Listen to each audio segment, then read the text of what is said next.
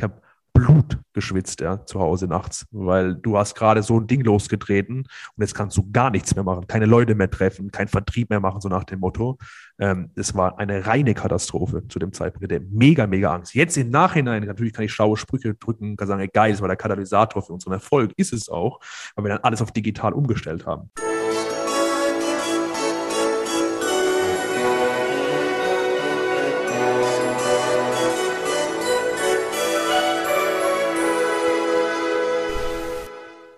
Hallo und herzlich willkommen. Mein Name ist Marco Peterson und ich begrüße Sie zu einer neuen Folge des Königsmacher Podcasts, dem Podcast der Versicherungsbranche mit dem Besten von heute für die Besten von morgen. Bei meinem heutigen Gast muss ich sagen, ich verfolge seine rasante Karriere von Beginn an mit, also zumindest habe ich das Gefühl, denn kennengelernt habe ich ihn beim OMGV Award 2019, als er mit dem Award für Werbeanzeigen ausgezeichnet wurde. Und seitdem führt er quasi ein Berufsleben auf Überholspur. Die Rede ist von Matthias Schmidt. Er ist Gründer von Vers Kompass und ich habe das Gefühl, sein persönlicher Kompass zeigt nicht nur nach Norden, sondern auch auf Erfolg. Wie es dazu gekommen ist, werden wir unter anderem besprechen. Aber jetzt erstmal, hallo Matthias, schön, dass du da bist. Ja, hi, servus Marco, grüß dich. Hi.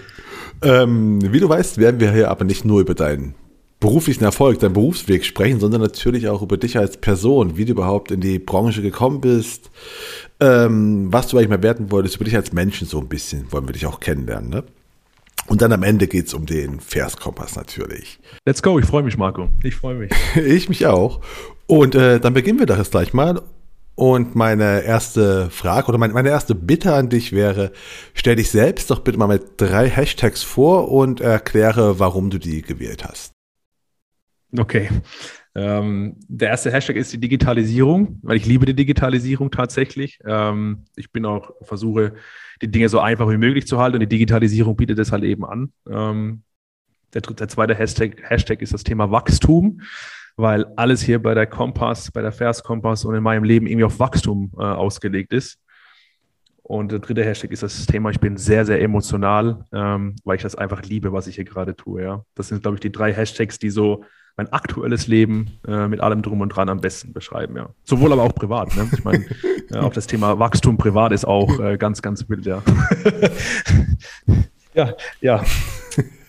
ähm, ja, ähm, das nächste wäre, wenn du ein Emoji wärst, welches wärst du, warum? Die Rakete, definitiv. Äh, eine emotionale Rakete wäre ich definitiv. ja. nee, aber ich war, war vorhin noch so, habe vorhin noch mit, ähm, mit äh, meinen Kollegen gesprochen und dann sagen die so, Leute, hör zu, was für ein Hashtag würdet ihr mich beschreiben? Und dann die so definitiv eine Rakete, also was naheliegend hier eine Rakete äh, reinzuwerfen. Ja. es passt definitiv. Ich habe in der Einladung gesagt, ja. ne? du, hast, du hast rasante Jahre hinter dir, also so rasante Rakete quasi. Ähm, äh, kommen wir zu, zum nächsten Punkt, Themenkomplex. Ja. Ich stelle dir entweder oder Fragen und okay. du sagst, was passt. Ne? Erdbeere oder Kirsche? Mm, Erdbeeren, definitiv Erdbeeren. Äh, das liegt daran, dass ähm, meine Frau mehr Erdbeeren im Sommer, im Sommer mitbringt als Kirschen und nicht dann äh, mehr Erdbeeren isst. Aber Erdbeeren schmecken mir auch besser, muss ich ehrlich sagen. Also wenn ich auch die Wahl hätte zwischen einem Erdbeereisbecher und Kirschbecher, würde ich auf jeden Fall den Erdbeerbecher bevorzugen, ja. Weißt du denn, wann du das letzte Erdbeereis gegessen hast? Äh, tatsächlich letzten Sommer, ist aktuell vor ein paar Monaten, aber Guss wahrscheinlich, ja. okay, das ist ja dann doch schon ein bisschen her. Ja, ne? ja, ja. ja ähm, ja. Nächste Frage. Äh, WhatsApp. Sprachnachrichten oder Nachrichten schreiben? Nachrichten schreiben, Nachrichten schreiben, definitiv. Ähm, diese ganzen Voicemails, äh, das frisst eigentlich unheimlich viel Zeit. Ähm, ich versuche eigentlich wirklich auch kurze Interaktion mit WhatsApp äh, WhatsApp zu haben, kurze Nachrichten, kurze Organisation, vielleicht mal ein paar Dinge abzustecken, aber auch lange Voicemails und so weiter versuche ich alles aus dem Weg zu gehen. Hm, entweder schreibe ich dann zurück, wenn ich eine lange Voicemail bekomme, rufe mich einfach am besten an oder lass uns kurz telefonieren. Das frisst doch einfach zu viel Zeit. Ja. Ich versuche kurze, so kurze Voice-Nachrichten, höre ich auch mal gern ab, ähm, aber ansonsten auf jeden Fall schreiben.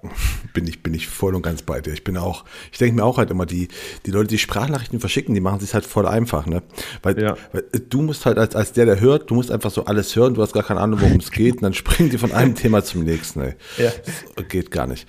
Ähm, nächste Frage, ja. und zwar geht es darum, du hast, du hast die Option, alles zu wissen, und zwar alles zu wissen über die Entwicklung vom Alphabet-Konzern, also Google, oder alles wissen über die Entwicklung vom Meta-Konzern, also Facebook. Alphabet, Google, definitiv. Ähm, das ist, ich habe viele, viele Bücher gelesen über Google. Ähm, und ich muss sagen, das ist ganz, ganz verrückt, was Google da eigentlich macht, ähm, wie fortschrittlich die auch eigentlich sind in der, in der Sache, wie, sie das, wie die das denken. Ähm, und deswegen würde ich auf jeden Fall Google bevorzugen. Das ganze Wissen auch von denen ist wahnsinnig tief, ähm, was die auch da aufgebaut haben, teilweise mit den, mit den Werbeplattformen und äh, auch hinten dran, was da bei denen läuft. Das ist äh, wirklich beachtlich. Ähm, ich finde Facebook und Meta auch richtig cool. Ähm, das mit Mark Zuckerberg auch als Frontfigur und so. Ähm, aber äh, Alphabet ist meiner Meinung nach eins der also für mich eins der krassesten Unternehmen, was das Thema Know-how betrifft, gerade das Thema Digitalisierung, auch was mit, was die mit äh, Google Earth gemacht haben und äh, mit den Navis mittlerweile, das ist schon wirklich verrückt. Deswegen Google Alphabet definitiv. Okay. Und die letzte Frage ist Geografie oder Geometrie? Geografie. Geografie definitiv, ja. Ähm, ähm, in der Schule ein bisschen was drüber gelernt, einigermaßen Plan drüber, aber ähm, definitiv äh, Geografie, ja. Das hätte ich jetzt, hätte ich jetzt auch bei jemandem erwartet, ne? Der sich Vers Kompass Korrekt. nennt, ne? Korrekt. Der Kompass, ja, der Kompass ist ganz wichtig, ja. ähm, äh, weißt du, wann du das letzte Mal einen Kompass in der Hand hattest? Oh, das war schon wahrscheinlich echt lange her. Ähm, ich gehe mal davon aus, in der Schulzeit. Also das müsste mindestens auch schon jetzt äh, einige Jahre her sein. Also wirklich sehr, sehr lange, Marco. Ähm, ich kann mich auch, ich kann mich echt auch fast gar nicht mehr erinnern, wann das gewesen wäre, aber auf irgendeinem Ausflug bestimmt hatte ich schon mal einen Kompass in der Hand, sicherlich in der, zur Schulzeit, ja. Und äh, du könntest ihn noch bedienen, oder? Ja, sicherlich. Ähm, ein Kompass äh, kriege ich auf jeden Fall bedient, definitiv, ja. ähm, aber wo wir jetzt, jetzt gerade schon bei, bei dem Schüler Matthias waren, ähm, ähm, was, was, was, was, was wolltest du früher mal, als du in der Schule äh, als du im Schulalter warst, was wolltest du früher denn mal werden? Ja. Mm. Ich wollte Koch werden, tatsächlich. Das hört sich ganz verrückt an, aber ich wollte echt Koch werden. Ne? Das war so in der Schulzeit irgendwie. Ähm, ich habe gern gekocht ähm, und äh, Kochen hat mich irgendwie fasziniert und ich fand das immer sehr interessant und wollte eigentlich Koch werden und ein eigenes Restaurant aufmachen und dann so ein weltbekannter Koch werden halt. Ne? Und es kam aber doch alles anders. Ähm, aber ich wollte definitiv äh, irgendwann mal Koch werden als äh, Schuljunge, ja. Ah, okay. Ähm, kochst du immer noch gern? Na, jetzt, jetzt weniger tatsächlich. Das ist jetzt weniger geworden. Äh, tatsächlich weniger. Aber ab und zu nehmen wir uns mit, mit meiner Frau die Zeit und äh, dann äh, kochen wir mal was zusammen. Aber das ist weniger geworden, definitiv, ja. Okay, und äh, wie kommt man dann vom Koch in die Versicherungsbranche? Mhm. Jetzt muss ich ausholen, Marco. Jetzt muss ich ausholen. okay, du hast alle Zeit. Jetzt Mach muss ruhig. ich ausholen. Das ist äh, ganz verrückt. Ähm, ich hatte mich als Koch beworben äh, nach meiner Schulzeit oder während meiner Schulzeit. Wie gesagt, ich muss äh, kläglicherweise, fairerweise zugeben, dass meine Schulzeit nicht von äh, Glanz beflügelt war. Ähm, ich hatte, war eher der Unruhetreiber und Klassenclown, ähm, habe mich also weniger auf die Schule konzentriert, anstatt, äh, also weniger auf die Schule konzentriert. Ähm, und ähm, habe ich als Koch beworben dann äh, und auf verschiedene Praktikas auch noch. Habe dann auch viele ähm, Praktikas gemacht in dem Bereich, äh, hatte aber parallel dazu noch, weil ich von der Schule verdonnert worden bin, äh, mich äh, zu Praktikas äh, verleiten lassen im handwerklichen Bereich und bin dann da quasi hin und her getigert, eigentlich äh, ohne Plan. Ne, da war immer so Koch und dann wollte ich irgendwie doch mal irgendwie auf eine in den handwerklichen Bereich gehen, Metallbereich gehen und das war dann so ein ständiges Hin und Her bis ich dann äh, irgendwann mal die Entscheidung getroffen habe, naja, so kann es nicht mehr weitergehen. Äh, habe dann mich versucht, nochmal die letzten äh, Schuljahre zusammenzureißen und habe dann ähm, am Ende meiner äh, weiterführenden Schule, habe ich dann ähm, durch einen Kontakt von meinem Vater, das muss man sagen, äh, da bin ich immer auch sehr, sehr dankbar dafür, äh, jemand kennengelernt, äh, der mich dann, der mir der Ausbildungsstelle verschaffen hat als Immobilienkaufmann in Heilbronn. Ja. Und da habe ich dann 2010 meine Ausbildung begonnen zum Immobilienkaufmann und äh, auch mit ganz viel Glück und ganz viel Lack habe ich das dann auch bestanden, muss ich fairerweise sagen. Ähm, und dann habe ich gerade meine Ausbildung fertig gemacht. Ich war eigentlich immer ein praxisrelevanter Typ. Ich hatte wenig in der Theorie zu suchen. Ich wollte immer arbeiten. Ich wollte, ähm, ich wollte weniger in der Theorie schwelgen, wollte eigentlich eher so der Macher-Typ. Und ähm, wollte dann eigentlich 2013 nach meiner Ausbildung, Juli 2013 müsste das gewesen sein, wollte ich dann eigentlich richtig loslegen, also Immobilienmakler, ja.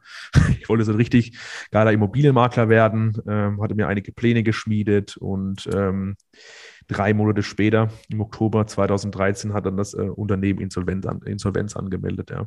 Und ich war dann jetzt von jetzt auf nachher eigentlich äh, ohne Plan wieder auf der Straße, also auf der Straße in Anführungszeichen. Ich habe zu Hause gelebt zu dem Zeitpunkt, aber ähm, war dann quasi äh, ohne Beruf oder ohne Plan ähm, und bin dann quasi Januar 2014 wurde ich dann quasi wieder von einem Bekannten angesprochen, du hör mal zu, das ist nicht Luft, äh, irgendwie Versicherungen zu machen. In, damals in einer ähm, bayerischen Agentur. Ja, und äh, habe dann in dieser bayerischen Agentur dann quasi gearbeitet und habe dann quasi äh, dort auch mein 34D etc. gemacht. So bin ich eigentlich in die Versicherungsbranche gekommen. Recht unspektakulär, ähm, aber ja, so, so war das ja.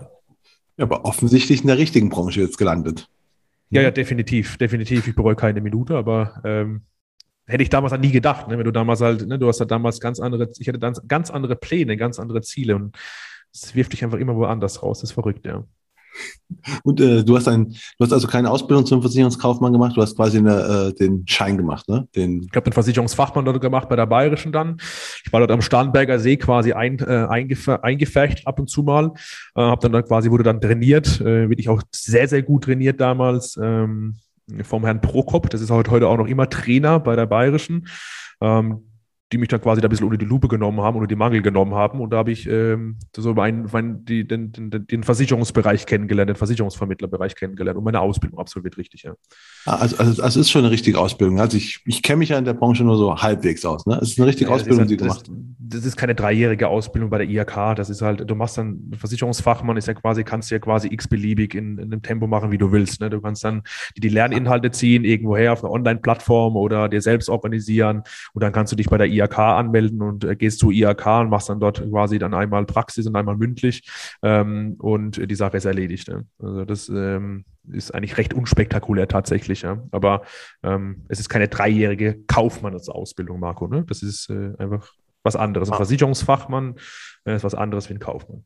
Ah, okay. Und ähm, aber du hast schon alle möglichen, also alle möglichen Kurse, verschiedenste Kurse gemacht, wie ich jetzt gehört habe. Was war denn so ja. der, der, der, wichtigste? Wenn du sagst, okay, jetzt mal so rückblickend, so, das bringt mir immer noch was. Also, wo du sagst, das war, das war das Wichtigste, oder war das alles so, puh, muss man machen, aber hilft nicht. Hm, nee, also ich finde das schon wichtig. Also ich finde Bildung oder allgemein ähm, ähm, äh, alles sehr, sehr sinnvoll, aber die, ich sage das ehrlich, wie es ist, die Theorie, der theoretische Teil ist halt, äh, ist halt nicht praxisrelevant. Also die, da lernst du halt ein bisschen die Basics und so, aber ich glaube halt viel bei uns in der Branche kommt halt auch viel in der, in der realen Praxis, ähm, wenn du halt mal wirklich dann mit Kunden arbeitest und halt auch wirklich auch mal äh, mit Versicherern arbeitest und so weiter, da lernst du halt nochmal ganz, ganz, ganz, ganz andere Dinge. Und ähm, es ist zwar gut, dass man, dann, dass man dann quasi ein paar Kurse macht, ähm, aber ähm, relativ viel hat mir das nicht gebracht, muss ich ganz ehrlich sagen. Mich hat, was mich weitergebracht hat, war immer, ähm, als ich mit der Trainer äh, sagte, hier Matthias, komm mal nach vorne, hock dich mal hier hin. Dann haben die Kamera da aufgebaut, da saßen zehn Leute da und jetzt berat mich mal bitte in der Pflegeversicherung. Ja, und das war so für mich der, die Lernkurve, wo du halt am meisten lernst. Und ähm, ja, das ist so diese Kurse, die sehr praxisnah waren, also in der Beratung auch praxisnah waren, äh, die haben mich am weitesten gebracht. Aber wenn du sagst, vieles, was man quasi in der Praxis braucht, hat man, hast du gar nicht richtig gelernt. Was, was würdest du denn für einen Punkt, stell dir einfach, stell dir vor, du könntest halt in den, äh, in der Ausbildung so ein, ein Themenfeld setzen. Mhm. Was, was würdest du sagen? Was, was müsste jeder machen, was halt wirklich dann später auch relevant ist? Was wäre das für ein Fach, Seminarkurs, wie du es nennen willst? Mhm. Was müsste jeder machen? Ähm, naja, ich finde halt von allem ein bisschen. Also ähm, ich finde halt, die, also was man auf jeden Fall definitiv auf der Pipeline haben muss, ist das, äh, die rechtliche Komponente bei uns in der Branche. Die sollte man schon ein bisschen drauf haben, also Beratungsprotokolle etc., dass quasi das einfach sauber ist.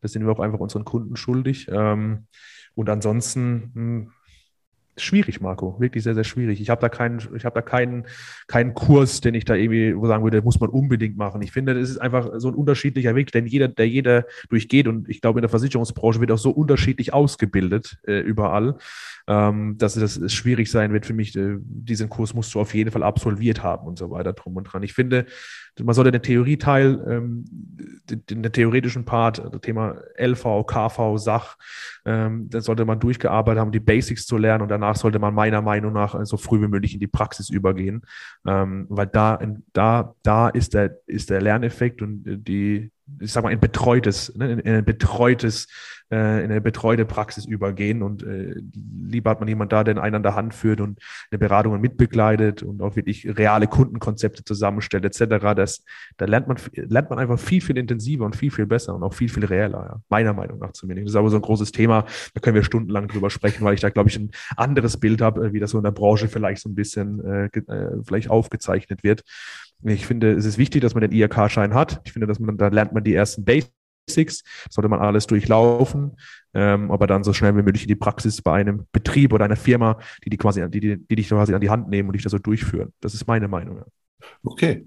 Ähm, wie ist denn dein, dein, weiterer Werdegang gewesen? Wo du, den, du hast den Schein gemacht und dann warst du bei der Bayerischen?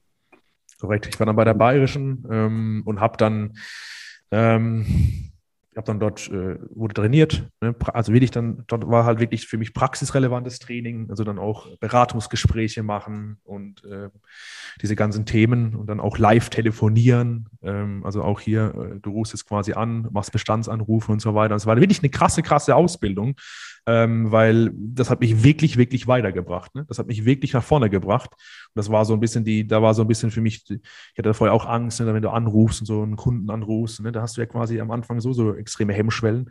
Und das wurde mir so echt rausgetrieben ähm, und habe dann bei der Bayerischen quasi gearbeitet, habe dann das Verkaufen gelernt, die Beratung gelernt ähm, und habe dann mein erstes Geld auch verdient. Das war dann auch ganz wichtig, dann mein, mein volles, ehrliches Geld äh, verdient. Und äh, da habe ich dann quasi ähm, verstanden, wie das in der Versicherungsbranche so ein bisschen abläuft, im Agenturgeschäft, in der Ausschließlichkeit. Ähm, habe mich dann ein bisschen verrannt bei der Bayerischen, bin dann äh, 2000, ja, ich weiß gar nicht, wann das war, ähm, muss ich lügen, bin dann bei der Bayerischen raus, habe von der WWK ein Angebot bekommen, bin dann zur WWK gegangen, war dann nochmal zwei Jahre bei der WWK und bin dann 2017 in, in die Maklerschaft gegangen, weil ich dann äh, für mich das Kapitel Ausschließlichkeit abgeschlossen hatte. Es war einfach zu dem Zeitpunkt war das einfach nichts für mich, ja. ja, ist ja.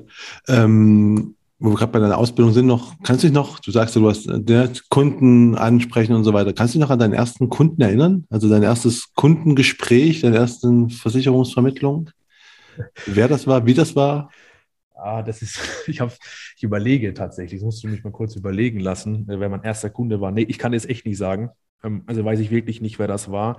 Aber ich kann dir sagen, dass meine, dass meine Anfangszeit sehr holprig auch war, weil ich halt natürlich auch sehr unsicher war in den Gesprächen. Ähm, meine, ich glaube, meine aller, allererste so richtige Kundin, äh, Grüße gehen raus an die Ingrid, ähm, die quasi bei uns vom Dorf ist, die ist bei mir einfach reinspaziert damals in meinem kleinen Büro in Graben-Neudorf und hat gesagt, ich möchte ihre Kfz-Versicherung vergleichen. Ähm, und ähm, da habe ich so meine ersten Erfahrungen gemacht. Ja. Das, also ich würde sagen, die Ingrid war tatsächlich einer, eine der ersten Kundinnen, ja, so ziemlich zeitnah. Ja. Super.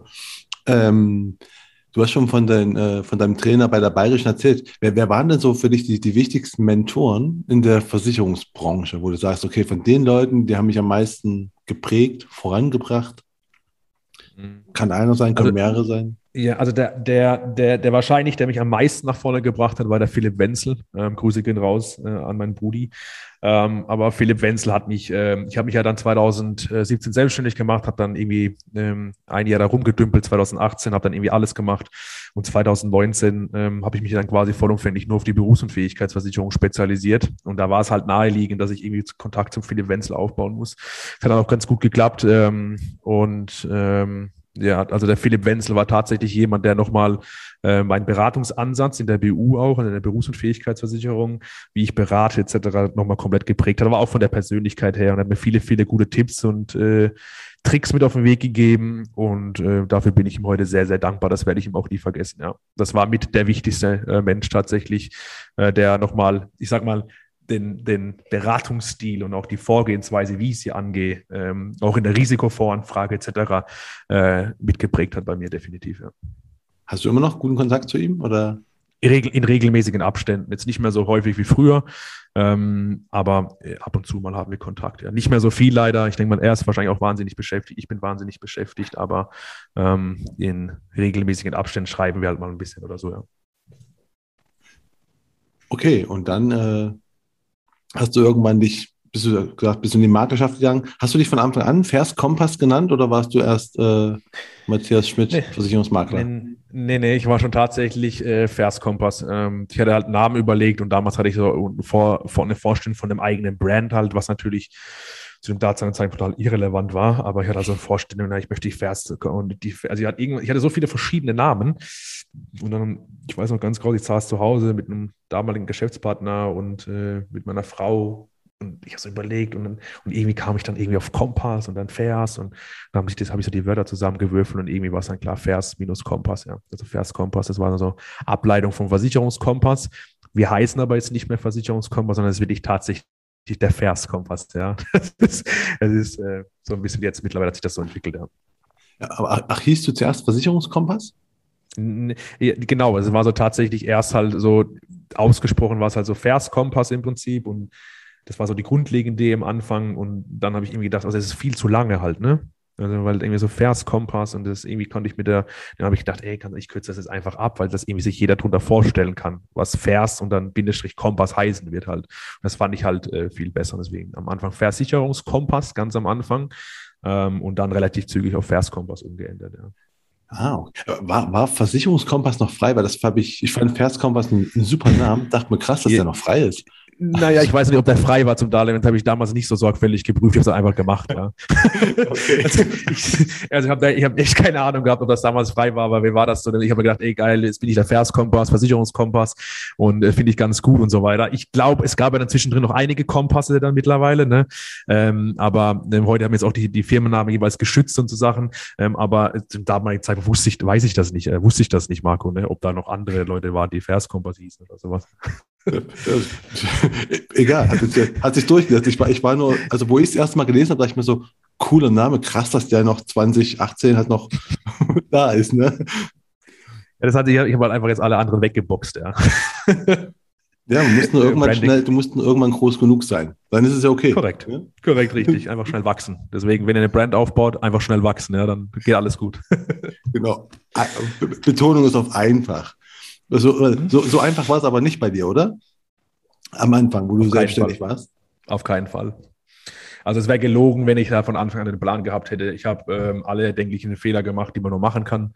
Ähm, ich, hab, äh, ich war kurz davor aufzuhören. Ähm, ich war kurz davor, alles in die Ecke zu schmeißen. Also es war alles mit dabei. Es war alles komplett mit dabei. Am Anfang war es sehr, sehr, weil wenn du halt so als neuer Makler oder in die, in die Branche kommst und ich hatte zu dem Zeitpunkt, ich dachte zwar, ich hatte Ahnung, aber ich habe keine Ahnung gehabt zu dem Zeitpunkt.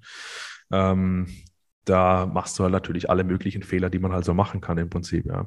Die gehören vielleicht damit dazu auf, zum Weg, dass du daraus halt lernst, aber war halt teilweise auch schon so, dass ich gedacht habe, naja gut, es macht jetzt irgendwie keinen Sinn mehr, ich habe keinen Bock mehr und ich möchte was anderes machen wieder. Warum habe ich das überhaupt angefangen hier? War schon alles mit dabei, definitiv, ja. Was war denn die größten Fehler? Also, weil die größten Fehler sind ja meistens auch mit die größten Learnings, ne? Also, ja. die man so hat. Was, was war das, wo du sagst, so, okay, das war so mein, mein größter Fehler, den ich gemacht habe? Den sollte jemand, der jetzt auch startet, nicht machen. Der größte Fehler, also das ist, ich habe mehrere Fehler, äh, von denen ich quasi berichten kann. Ja, der größte Fehler ist tatsächlich ähm, das falsche Umfeld, ähm, dass man oder die, die, die falschen Leute quasi auch mit den falschen Leuten Geschäfte zu machen, ich würde ich quasi sagen. Ja, ich habe ähm, relativ früh, früh, gelernt halt, dass man äh, ein genaues Auge drauf haben muss, äh, mit wem man quasi äh, zusammenarbeitet. Und ich habe, da habe ich, glaube ich, echt auch die meisten Schmerzen erlitten tatsächlich. Ne? Ähm, ja, also Ach. ich würde sagen, dass man gerade in der, also wenn man Neuling in der Branche ist, dann ist die Empfehlung Nummer eins, und das empfehle ich jedem, halte dich fern von negativen Menschen.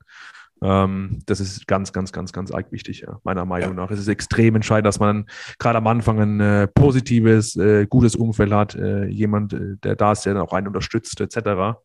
Ähm, manchmal braucht man einfach dann äh, Unterstützung. Gerade in der Selbstständigkeit ist halt am Anfang halt äh, immer chaotisch. Ähm, aber ich würde sagen, äh, wichtig ist, und das ist wahrscheinlich bis heute noch, das Umfeld ist A und O. Ja. Und da habe ich am meisten gelernt, äh, welche Leute quasi ich in mein Umfeld lasse und mit welchen Leuten ich äh, nie mehr wieder Kontakt haben möchte. Ja. Das ist gut. Das kann man aber nicht nur, nicht nur im, im Selbstständigsein oder Berufsleben allgemein. Ne? Also sich von negativen allgemein. Leuten, also ja, einfach fern, bringt halt einfach nichts. Fernhalten. Ne? Bringt halt nichts. Also du, du hast vielleicht Hoffnung und denkst dran und so, aber Hoffnung war noch nie ein guter Ratgeber. Und ähm, es ist einfach extrem wichtig, dass man, das ist bis heute noch so, dass du gleich auch richtig zusammengefasst, es ist allgemeingültig. Es ist extrem, extrem wichtig, mit welchen Leuten du verkehrst und wie dein Alltag, äh, mit welchen, äh, ja, mit welchen Leuten du dich im Alltag äh, umgibst. Das ist äh, wirklich kriegsentscheidend auch teilweise für den Erfolg, meiner Meinung nach.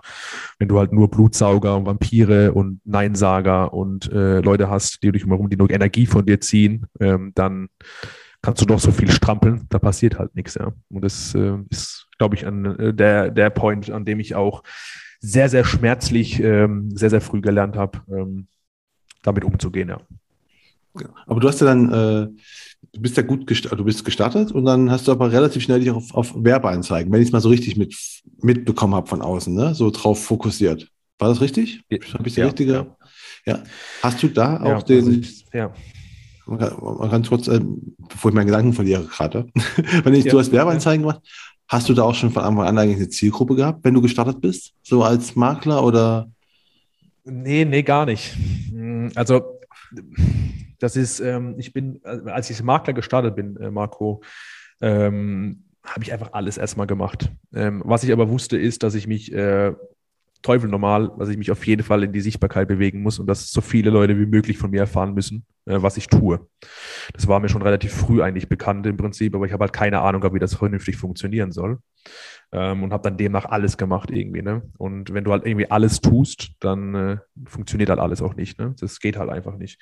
Ähm, und habe mich dann aber irgendwann, irgendwann habe ich mir immer so, das war das, was dieses Zeitalter so von Facebook-Ads, wo dann wie immer von so verschiedene amerikanische Kurse quasi vorgeschlagen worden sind. Ja? Kennst du diese Kurse, wo du dann für 70 Euro kaufen kannst und hast so ein Bundle, dann loggst ja. du dich da ein, hast dann quasi so irgendwie Sheets und so Sachen drum und dran und ich habe mich, hab mich ja tot gekauft mit dem Zeug ähm, und habe das versucht, irgendwie auf den deutschen Markt äh, irgendwie zu übersetzen setzen und habe dann da eigentlich meine ersten Versuche mit dem Werbeanzeigenmanager irgendwie gemacht. Ähm, und habe dann mich dann nach und nach mit äh, dann äh, auseinander beschäftigt und äh, dann immer mehr Ads gemacht und größere Ads gemacht und mehr Budget und ja.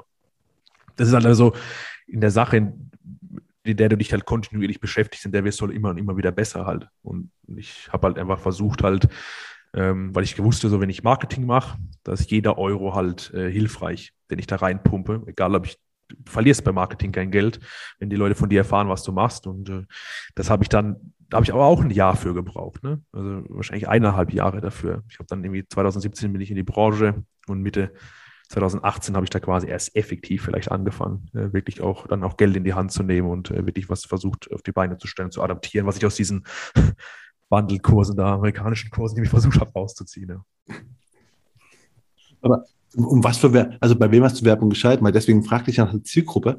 Ja. Hast du Werbung für alle geschalten oder hast du deine Region erstmal gemacht oder was war dein, dein Start? Also, also der Start war tatsächlich, ich habe einfach mal einfach mal, ich habe einfach mal reingehauen. Ne? Ich habe einfach irgendwie ein Bild genommen oder habe irgendwie Creatives zusammengebastelt, habe irgendwie Ad-Copies geschrieben, äh, habe irgendwie versucht, irgendwie äh, verschiedenste, verschiedenste Sachen zusammen zu clustern und ähm, habe dann einfach irgendwie auf alle geschaltet ne, am Anfang. Ich habe da gar nicht so, ich habe da gar keine Zielgruppe. Wenn ich jetzt genau überlege, nee, ich hatte keine Zielgruppe oder so. Ich habe dann echt viele verschiedene, ähm, äh, viele verschiedene äh, Buzzwords dann probiert, irgendwie dann äh, zu treffen und habe halt geguckt, okay, was, was klappt halt irgendwie gut und was klappt nicht gut, aber das war halt ähm, zu dem Zeitpunkt keine relevante Zielgruppe, wie man es heute vielleicht das, äh, aus verschiedenen Kursen kennt oder jedes Mal eine Zielgruppe, wo man eine Persona dann macht oder so. Ich habe einfach probiert, Marco. Ne? Ich hatte keine konkrete Zielgruppe. Ich habe dann erst später halt verstanden, okay, jeder braucht eine BU, also spezialisiere mich nur auf BU halt. Ja.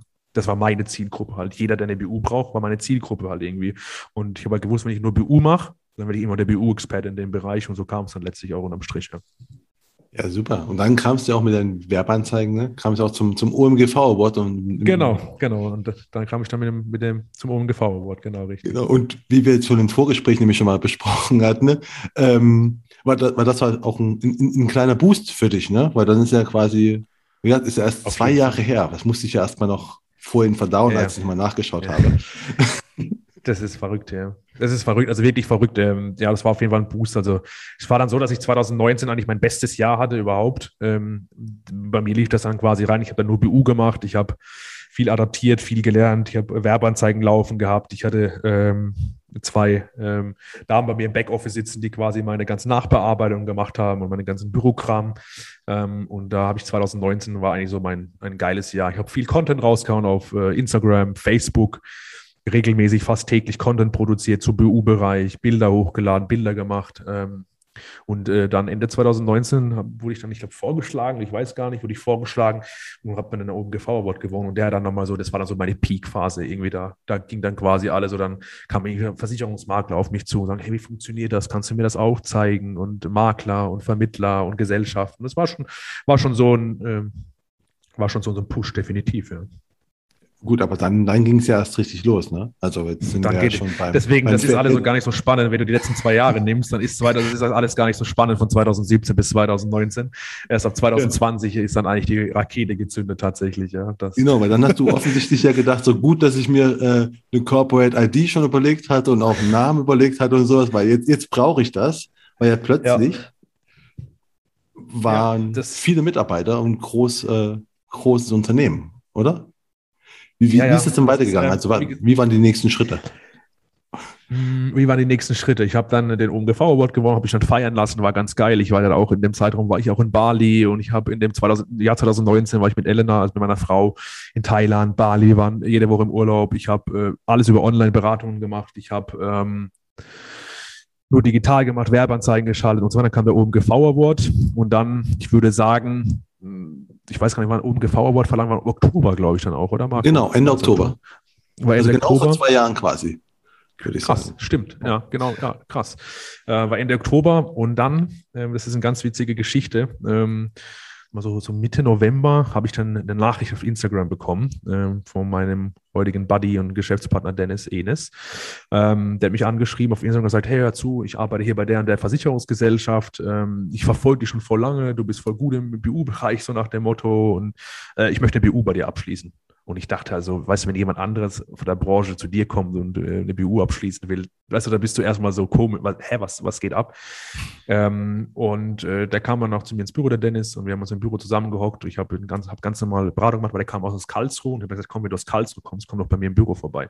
Dann kam er zu mir nach äh, Graben-Neudorf gefahren, das ist so 20 Minuten von Karlsruhe entfernt. Wir saßen im Büro, wir haben, ich habe eine Beratung gemacht, habe ihn beraten damals. Ähm, und äh, zum nächsten Termin kam er dann auch nochmal. Dann habe ich die Berufsunfähigkeit mit dem abgeschlossen. Das war auch alles super. Und zwei, drei Tage später schreibt er mir dann quasi per WhatsApp, du Matthias, hör zu, ich finde das mega, mega geil, was du da machst. Äh, können wir irgendwie zusammenarbeiten? Und das war eigentlich so der Startpunkt, äh, wo ich den, ich hatte in dem Zeitpunkt eigentlich keinen Bock drauf, ähm, weil du musst dir so vorstellen, ich hatte bei mir liefen die Anfragen, ich hatte genügend Anfragen da. Ich habe zwei Backoffice-Mitarbeiterinnen gehabt, die haben für mich die Sachen geregelt. Ich hatte viel freie Zeit, viel Geld zur Verfügung. Es war alles super. Ähm, und dann dachte ich so, oh nee, was ist jetzt wieder so ein Vermittler? Ne, keine Lust, das muss ich dem wieder irgendwas erklären und äh, hat er keinen Bock drauf. Und äh, dann ist Dennis halt hartnäckig geblieben. Dann haben wir uns nochmal getroffen ähm, und äh, haben dann Gespräche geführt. Und äh, er kam dann von der Versicherungsgesellschaft zu mir ich habe noch den René gebracht, der René Fuchs, der ist quasi heute bei uns auch äh, unter anderem den Vertrieb, den Vertrieb hier managt. Und wir haben dann, saßen dann im Büro, das war so Dezember oder so, saßen wir halt dann zusammen und äh, wollen wir jetzt ein bisschen Maklerei machen, ne, so ein bisschen Maklergeschäft machen und einfach ein bisschen lokal, ein bisschen ausbauen. Äh, oder wollen wir halt wirklich was verändern in der Branche? Und der Rest ist, glaube ich, Geschichte, ja. Also, es ist, und dann ging das quasi zum, ging das quasi zum ersten, ersten, äh, haben wir dann gesagt, okay, cool, wir müssen das Modell überdenken und äh, wir haben dann quasi angefangen, dann äh, ganz, ganz crazy und verrückte Thesen aufzustellen und Modelle zu basteln im Prinzip. Und dann haben wir quasi so ein, so ein Beta-Modell, würde ich einfach mal sagen, so eine Beta-Phase dann zum ersten, ersten 2020 war das veröffentlicht ziemlich zügig kam dann noch mein Geschäftspartner, der Sandro Schäffler, dazu, der heute bei mir den Betrieb macht. Er ist quasi Geschäftsführer für den betrieblichen Part, übernimmt alles, was Mitarbeiter und so weiter betrifft. Ähm, und drei Monate später waren wir 15 Vertriebspartner, ja. Also, oder 15 Partner, die sich quasi dann angebunden hatten. Und ähm, an die Kompass, weil die alle dann irgendwie so dieses, naja, ich komme irgendwie gerade nicht voran und äh, irgendwie würde ich auch gerne digitalisieren und irgendwie würde ich das. Und wir hatten das irgendwie das Know-how zu dem Zeitpunkt so ein bisschen da. Und der Rest haben wir halt quasi in der Zusammenarbeit mit den einzelnen Partnern gelernt, ja. Verrückt. Extrem verrückt, ne? Weil einfach so ist. ja, es ist wirklich crazy. Also, es ist wirklich crazy. Also, das kann man, also, wenn ich versuche, so die zwei Jahre zurück zu reflektieren und gerade diese 2020er Anfangszeit, es war einfach so, wir hatten so viel, also wir haben so viel gearbeitet, teilweise Montag äh, bis Samstag, Sonntag durchgearbeitet. Äh, wir haben äh, neue Systeme schaffen müssen, irgendwie Anbindungen zu Gesellschaften, Anbindungen zu Pools, rechtliche Themen auf die Beine stellen müssen, dass uns nichts unter die Ohren fliegt, Abrechnung. Also, also wirklich, wirklich crazy, crazy, crazy. Ähm, aber es hat irgendwie Spaß gemacht, Marco. Und ähm, irgendwie war das geil und hat Spaß gemacht und ähm, haben so eine, haben eine große Vision, eine große Mission halt irgendwie so festgehalten. Und äh, an der halten wir heute bis heute fest. Ja. Das war so ein bisschen äh, Anfangszeit 2020 mit der Verskommer, so wie es eigentlich dann losging. Ja. Und danach kam jetzt noch die Immo-Kompass, wenn ich es richtig gesehen habe, ne? Und äh, dann, oder? Ja, im selben, im selben Jahr noch. Also wir hatten dann im selben Jahr 2000, äh, wir hatten dann, wir haben dann angefangen, haben ein Versicherungsgeschäft gemacht. Ähm, einige der Partner haben dann ähm, zu uns die Bestände auch übertragen. Das war halt richtiger Vertrauensvorschuss. Und wir haben halt so ein 70-30-Modell gebastelt. Ne? Wir haben ein sehr liberales Modell. Wir sind keine Strukturvertrieb und haben tausende Ebenen oder so, sondern wir haben halt ein sehr, sehr liberales Modell äh, gebastelt, dass wir quasi 70 Prozent der AP, also der Abschlussprovision, der Bestandsprovision, zahlen wir quasi aus. Und 30 Prozent bleibt bei der Verskompass, um quasi Struktur und das Ökosystem auf die Beine zu stellen, Abrechnung etc. zu gewährleisten und solche Sachen, digitalisierte Pakete zu buchen und und und.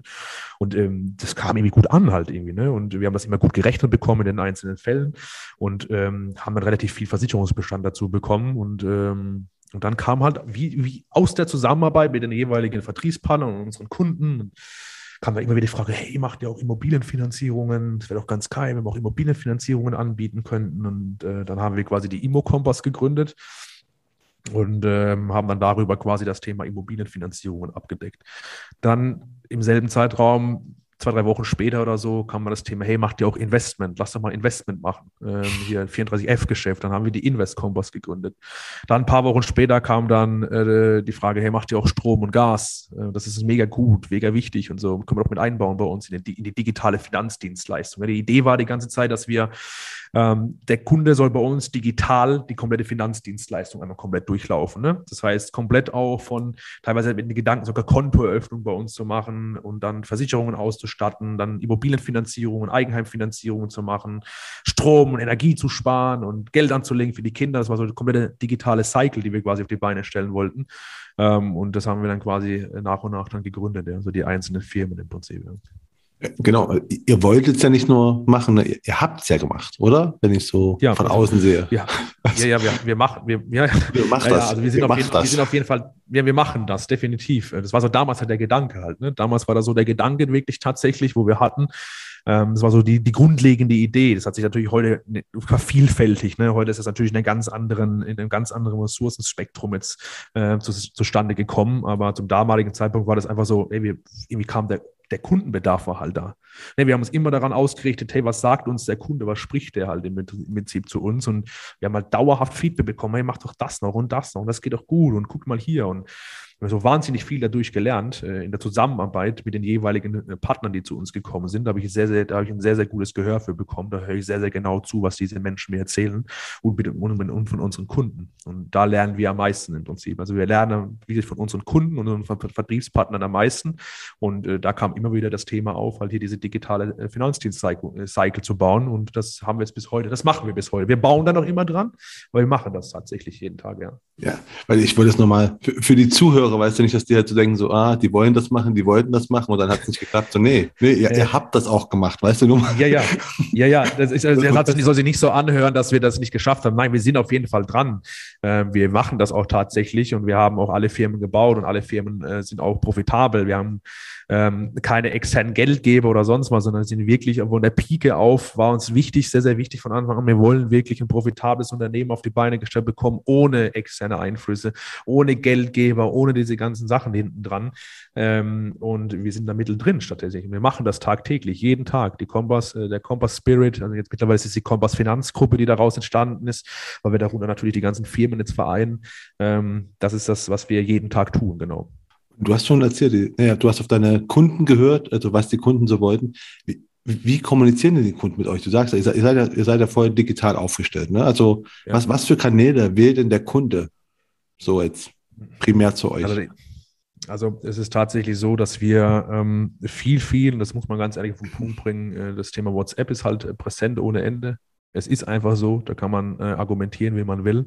Es ist sehr präsent, ähm, ansonsten halt auch klassisch per E-Mail und über unseren Transaktionsdienstleister, unser Backoffice, dieser Blau direkt durch die Simpler-App. Ja. Ähm, das kann man auch mal klipp und klar einfach mal auf den Punkt bringen.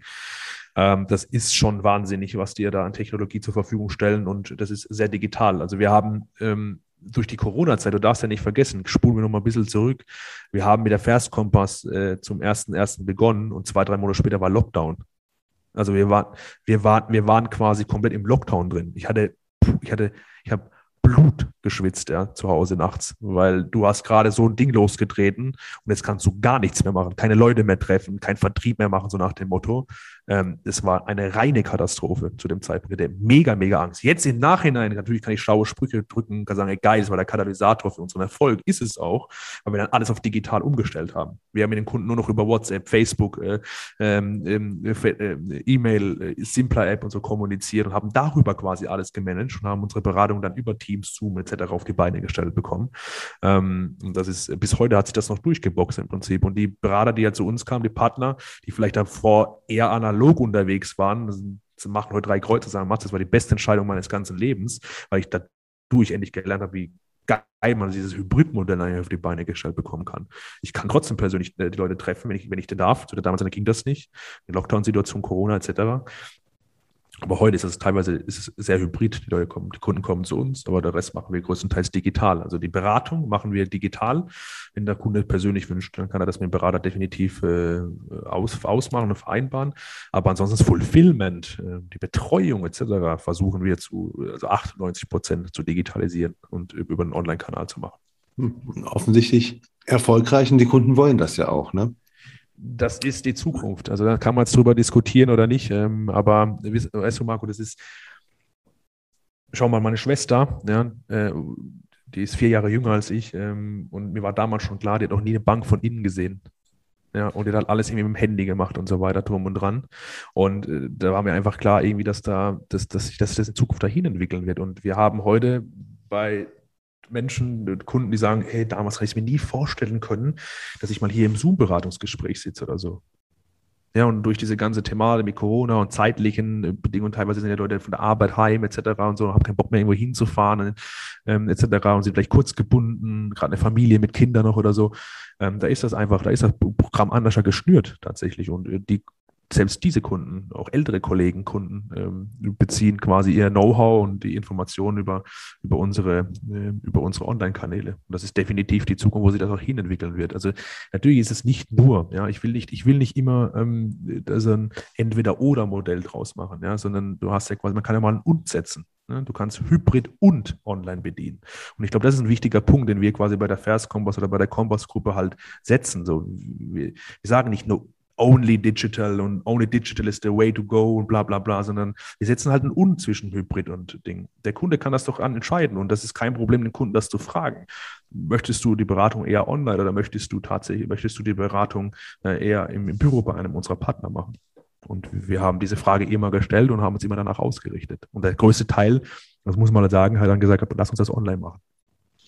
Du hast gesagt, ihr habt letztes Jahr, Anfang 2020, habt ihr Januar 2020 gestartet ab wann war dir klar, dass es einfach funktionieren wird? Also ab wann mhm. war, warst du, wusstest du einfach so, okay, wir haben jetzt hier gerade, ich habe jetzt einen neuen Weg eingeschlagen, ich mache das jetzt groß, größer. Und ab wann war dir klar, das funktioniert so? Von Anfang an oder? Ich hatte von Anfang an schon natürlich äh, das Gefühl und auch ein Ur, ein, ich sag mal, ein, zum, zum Ur, ich habe ein gutes, eine gute Connection zu meinem Urvertrauen. Ich dachte, okay, das klappt schon, das wird schon funktionieren. Ähm, aber weil wann wirklich so der Turning Point kam, war tatsächlich ähm, auf unserem ersten Kompass-Event. Und das war so am Ende Juni und da hatten wir dann äh, unsere ganzen Kompass-Partner äh, zu dem Zeitpunkt eingeladen. Das war 2020, ja, das war 2020. Da hatten wir unser Kompass-Event. Ähm, das ging halt damals noch mit den, mit den Corona-Regeln, so haben wir eben halt Gemut bekommen. Und da hatten wir, keine Ahnung, ich weiß nicht, ähm, glaube, 35 Leute oder fast 40 Leute bei uns auf dem Event sitzen. Und äh, als ich das erste Mal da halt so Ansprache gemacht habe, wir haben ein bisschen Programm vorbereitet gehabt und Buffet und Essen und diese ganzen Themen halt, da war mir klar, ey, fuck, ähm, das ist einfach wirklich sehr, sehr ernst äh, tatsächlich und äh, du musst jetzt halt hier gucken, dass du das, äh, du hast Verantwortung, äh, halt als auch für Vermittler, Partner, die sich halt eher anschließen Und du hast auch Verantwortung für Mitarbeiter mittlerweile auch. Und ähm, da, da, war mir klar eigentlich, okay, das, das wird so funktionieren, äh, sonst, weißt du, wenn, wenn du irgendwas machst und es funktioniert halt einfach nicht, und du machst und machst und machst und machst und es funktioniert halt einfach nicht, dann kannst du immer sagen, okay, gut, es geht halt einfach nicht weiter, funktioniert nicht. Aber da war es, war es irgendwie so, wir haben angefangen, wir haben gemacht, wir haben gemacht, wir haben gemacht, hat immer irgendwie funktioniert. Und äh, jetzt werden wir nächstes Jahr über 100 Partner angebunden haben. Ähm, da sind wir aktuell gerade dran. Wir haben aktuell, keine Ahnung, 15 oder 20 Leute bei uns im Onboarding. Ähm, das heißt, irgendwie scheint da doch was zu funktionieren. Und wir wurden halt durch dieses, durch, durch diese ganze Zusammenarbeit und dieses ganze Machen mit den Partnern lernt man so wahnsinnig viel und ich habe da so wahnsinnig viel für mich rausgezogen und deswegen bin ich heute hundertprozentig sicher, dass wir mit der Verskompass und auch mit der Kompass Finanzgruppe einer zu den Top-Playern gehören werden in Deutschland, definitiv, ja. Da bin ich mir fast ziemlich sicher. Also ähm, alleine was wir, das muss man einfach mal sagen, alleine was wir an Know-how mittlerweile auf die Beine stellen. Und äh, das liegt nicht nur an mir. Also ich bin hier gar nicht so die Galionsfigur oder äh, derjenige, der hier, äh, keine Ahnung, der Strippenzieher ist oder whatever. Ähm, oder der, der, der, keine Ahnung, der, der, der Zuckerberg von Meta oder Nein, Quatsch. Ähm, es ist tatsächlich so, dass, ähm, dass die, die Kompass Finanzgruppe ist halt ein dezentrales System und ähm, wir haben ein sehr liberales Modell, wir haben keine Hierarchien etc. Ähm, und das No, die, die Menschen, die sich hier quasi anschließen und die Mitarbeiter machen, ist das ganze Unternehmen. Und ähm, das ist ein ganz, ganz entscheidender Punkt. Es geht nicht darum, mir Lorbeeren in die Taschen zu stecken. Es geht wirklich darum, äh, zu sagen, diese Menschen, die hier arbeiten und äh, die hier jeden Tag Vollgas geben und Mitarbeiter etc., Partner, die machen diese Unternehmen so wundervoll und so extrem stark, auch in der, von der, vom Know-how her so viele Bereiche, in denen wir mittlerweile sehr, sehr stark sind. Ähm, und äh, da kann man, kann ich schon definitiv sagen, bin ich sehr stolz drauf. Ja. Ähm, das, das kannst du auch definitiv sein. Also von, von außen betrachten, da kann ich nur sagen, also so Chapeau, was ihr da in den letzten beiden Jahren auf die Beine gestellt habt. Großartig. Ähm, ja, und jetzt, jetzt sind wir auch schon am, am, am Ende von unserem Gespräch quasi oder fast am Ende. Und zum Schluss stelle ich mhm. all meinen Gästen immer drei Fragen und die erste ist einfach, was, was warst du am Anfang von deiner Karriere so für einen Tipp bekommen, der dir echt was gebracht hat, der dir immer noch was, was, was bringt? Lass mich ganz kurz überlegen. Hm, wenn du was, also der, der wichtigste Tipp war tatsächlich, ähm,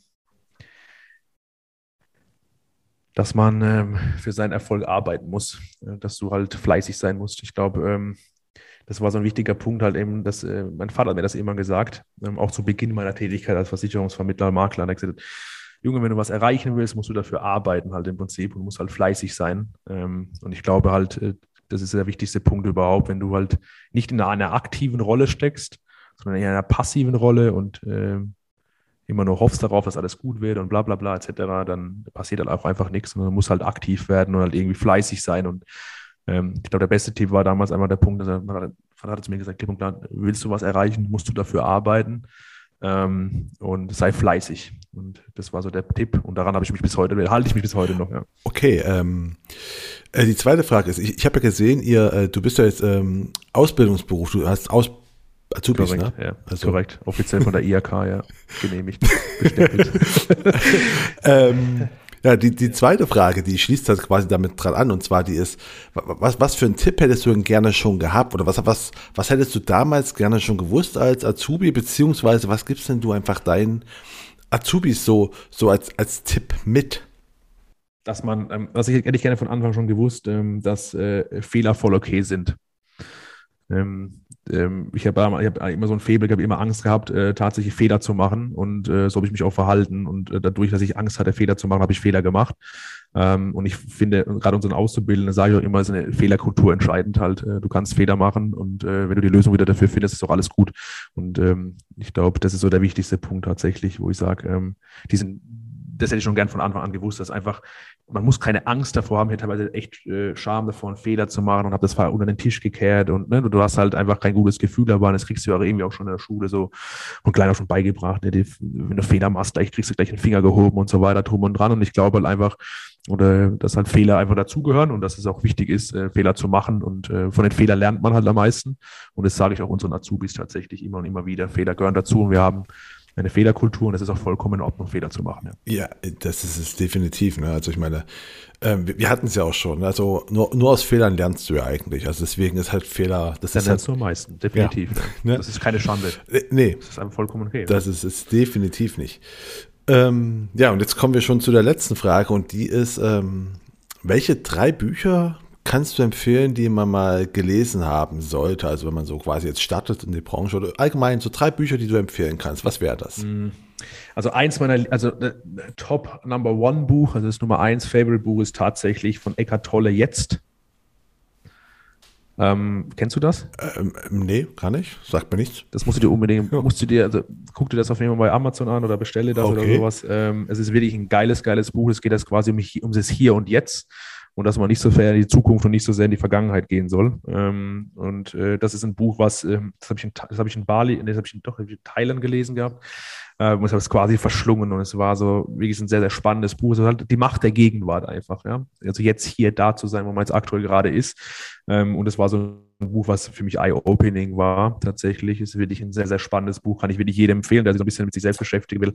Äh, Eckart Tolle, jetzt. Äh, die Macht der Gegenwart auf jeden Fall ist äh, das Nummer eins Buch, was ich auf jeden Fall empfehlen kann. Ansonsten so businessrelevante Dinge und so weiter drum und dran. Ähm, da geht es halt die ganzen Biografien und so weiter. Ich habe halt ähm, so ein ähm, also so ein, ein englischsprachiges Buch, ähm, was ich jetzt aktuell gerade lese, was ich sehr, sehr, sehr geil finde, sind Your Next Five Moves. Ich kann es gerade, ich weiß gerade nicht, von wem das ist, Patrick David oder sowas, äh, muss man auch gucken, äh, googeln. Ähm, ist so ein Business Strategy Buch. Äh, da beschreibt er so ein bisschen halt, äh, wie Mitarbeiter, wie du Mitarbeiter einstellen sollst und äh, wie du dein Unternehmen auf die Beine stellen sollst und wie du strategisch halt so ein bisschen vorausplanst. Das ist ein sehr, sehr, sehr, sehr geiles Buch, was ich ähm, jetzt fast fertig habe, wo ich sagen kann, das ist eines der, eines der geilsten Bücher, auch was, äh, was so Business betrifft halt. Ähm, das ist sehr, sehr geil. Und ansonsten, äh, wenn es ums Thema Verkaufen geht, was ich als eine sehr, sehr wichtige Fähigkeit erachte, ist nicht die wichtigste, aber sehr, sehr wichtige Fähigkeit erachte, dann auch wieder ein amerikanisches Buch tatsächlich ähm, oder ein englisches Buch, weiß gar nicht, äh, heißt 80-20, ähm, 80-20 ähm, Sales. Ähm, da geht es ein bisschen aus dem Pareto-Prinzip halt, ne? Ähm, dieses äh, Pareto-Prinzip, wie man es halt anwendet äh, im Business und im, im, Verkauf auch und so weiter drum und dran. Und das waren so, so drei Bücher, die man, die man definitiv mal, wenn man Selbstständiger ist oder Unternehmer ist, äh, kann man sich die auf, den, auf jeden Fall zu Gemüte führen, äh, sind äh, sehr, sehr coole Bücher. Ansonsten, ich habe äh, regelmäßig gelesen, es gibt sicher noch viele, viele andere Bücher, Marco, aber das sind so mal auf die Schnelle halt im Prinzip. Ne? Wenn, wenn du nochmal eine, Liste, eine richtige Liste haben willst oder so, dann schreibst du mal nochmal. Ja. ähm, die, die Liste ja. entsteht, entsteht ja quasi über den Königsmacher Podcast, ne? weil ich, ich frage ja euch alle nach äh, drei Büchern, die ihr so empfehlen könnt. Und, und im Prinzip haben wir dann irgendwann so eine, so eine Liste, so, so eine Bibliothek des, ähm, des Wissens. Geil. Geile, geile Sache, definitiv, ja, geile ne? Sache. Ja. Ähm, und ich denke mal so, wenn man sagen, wenn du das alles mal gelesen hast, dann bist du gut vorbereitet. Ne? Man muss aber auch halt exekutieren halt und auch umsetzen. Das ist der große Ding halt. Ähm, wenn du kannst dir halt Informationen zuführen ohne Ende. Und ich lese halt gerne, weil es mich halt so beruhigt und weil ich halt einfach so abschalte dabei und weil ich halt ähm, finde ganz geil, in so andere Themen einzutauchen, in so eine andere Welt. Aber das Wichtigste ist doch tatsächlich und äh, dass man das Wissen, Wissen alleine reicht halt noch nicht halt. Ne? Du musst halt auch halt wirklich äh, umsetzen. Ähm, das ist, glaube ich, der wichtigste Punkt, den ich mitgeben kann, einfach äh, daily umzusetzen. Ja. Nur mal ganz kurz zum Abschluss für mich, Marco. Ja. Ich hoffe, das war okay. Vollkommen. Äh, ab, ab, absolut ja. richtig. Ähm, weil ich meine, ne, Wissen ist zwar Macht, aber man muss es halt auch machen. Ne? Man muss ins Machen kommen, weil sonst bringt all das Lesen, all das Wissen überhaupt Definitiv. nichts. Definitiv. Ähm, wenn du halt nichts machst Definitiv, damit. Ja. ja. aber damit sind wir jetzt auch mit diesen, mit diesen Worten sind wir jetzt auch am, am Ende angekommen von unserem Podcast, von unserem Gespräch. Ich möchte mich nochmal bedanken dafür, dass du dir die Zeit für mich, für uns hier genommen hast. Und äh, es hat mir mega Spaß gemacht, kann ich nur sagen. Vielen Dank, vielen, vielen lieben Dank für die Einladung, Marco. War sehr, sehr amüsant, war sehr cool. Ähm, könnte ich mich dran gewöhnen, tatsächlich. Ja. ja, dann schauen wir mal. Vielleicht, vielleicht hören wir uns in zwei Jahren wieder, wenn du die Welt, Weltherrschaft ja. oder so, ja. so anstrebst. Ne? ja, genau. genau, sehr gut. Äh, schauen wir mal. Ähm, jetzt sagen wir erstmal Tschüss. Ciao, ciao. Und äh, wenn Sie die heutige Folge genauso gut fanden, wie Matthias und ich, dann würde ich mich natürlich unfassbar freuen, wenn Sie den Königsmacher Podcast auf der Plattform Ihrer Wahl abonnieren und gut bewerten würden. Aber unabhängig davon, ob Sie das tun oder nicht, hier der Hinweis, auch zur heutigen Folge gibt es wieder ein Gewinnspiel, bei dem Sie einen goldenen Königsmacher Becher gewinnen können. Was Sie dafür tun müssen, das erfahren Sie auf den Social Media Präsenzen von Ass im Ärmel auf Facebook, Instagram und LinkedIn. Und damit verabschiede ich mich von Ihnen. Das war die Königsmacher-Folge mit Matthias Schmidt. Mein Name ist Marco Peterson und ich bin das Ass im Ärmel, wenn es um Social Media und digitale Kommunikation in der Versicherungsbranche geht. Auf Wiederhören.